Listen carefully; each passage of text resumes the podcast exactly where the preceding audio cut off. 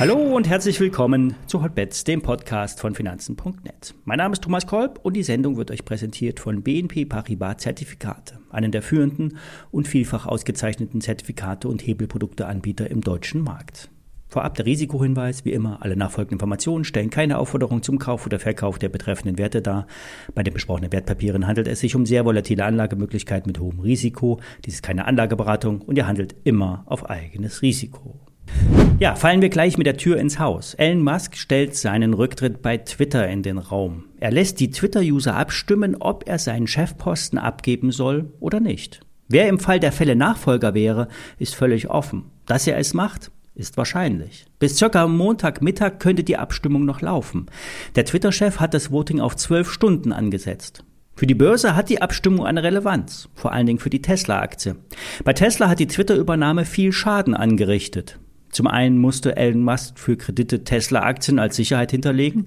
Teilweise wurden auch Aktien verkauft, zuletzt im Wert von 3,6 Milliarden US-Dollar.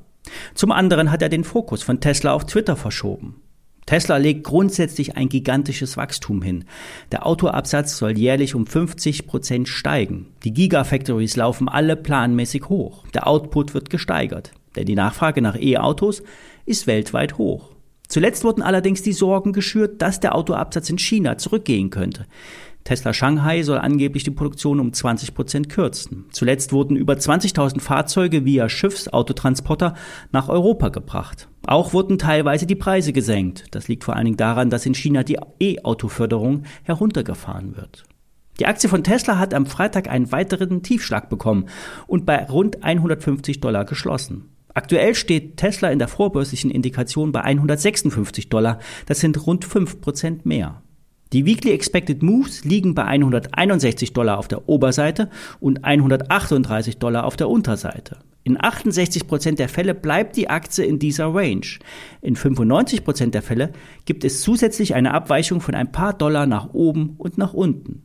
Diese Ranges sind keine Kauf- oder Verkaufsmarken. Sie geben aber einen an, wo wir uns befinden und wie weit die zu erwarteten Moves einzuordnen sind.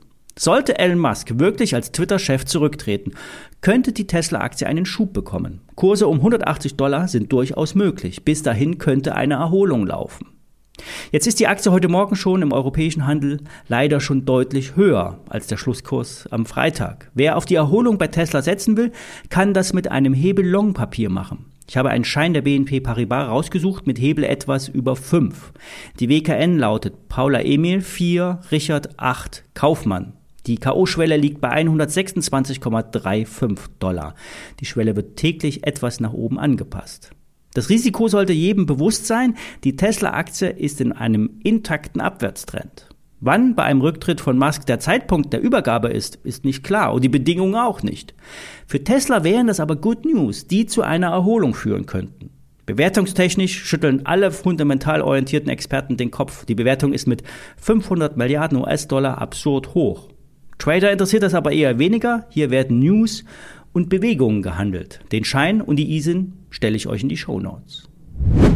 Eine Aktie, die ihre Moves erst noch bekommen könnte, ist die von Amazon. Im charttechnischen Bild hat sich ein Unterstützungsbereich bei 80 bis 90 Dollar aufgebaut. Zum einen das letzte Zwischentief bei rund 86 Dollar. Zum anderen das Märztief aus 2020 und eine Zone, die von Ende 2018 bis hin ins Frühjahr 2019 hineinreicht.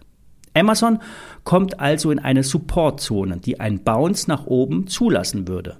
Die Erholung sollte bis an den Widerstand bei rund 100 Dollar gehen. Das war eine alte Unterstützung, die sich jetzt zum Widerstand gedreht hat. Ich würde hier nicht mit einem Hebelprodukt reingehen, da ein Unterschuss durchaus realistisch ist. Wenn man in Tranchen einsteigt, lässt sich das auch das Risiko minimieren. Zwar könnte die Aktie in einer Erholung nach oben wegdrehen, dann ist man halt nur mit 50 Prozent investiert. Hauptsache, das Risiko ist nicht zu hoch. Bei einem Hebeltrade kann man die Spikes nach unten nur sehr schlecht aushalten, da hier der Verlust schnell mal 50 Prozent und mehr betragen kann. In der Aktie kann man schon mal 10 bis 15 Prozent Abwärtsdruck aushalten. Fazit, Amazon wird interessant. Das gleiche gilt auch für die Megacaps Apple, Microsoft, Google. Sollten wir eine Weihnachtsrallye bekommen, könnten diese Aktien besonders zulegen. Ich werde das beobachten und melde mich morgen wieder. Bis dahin.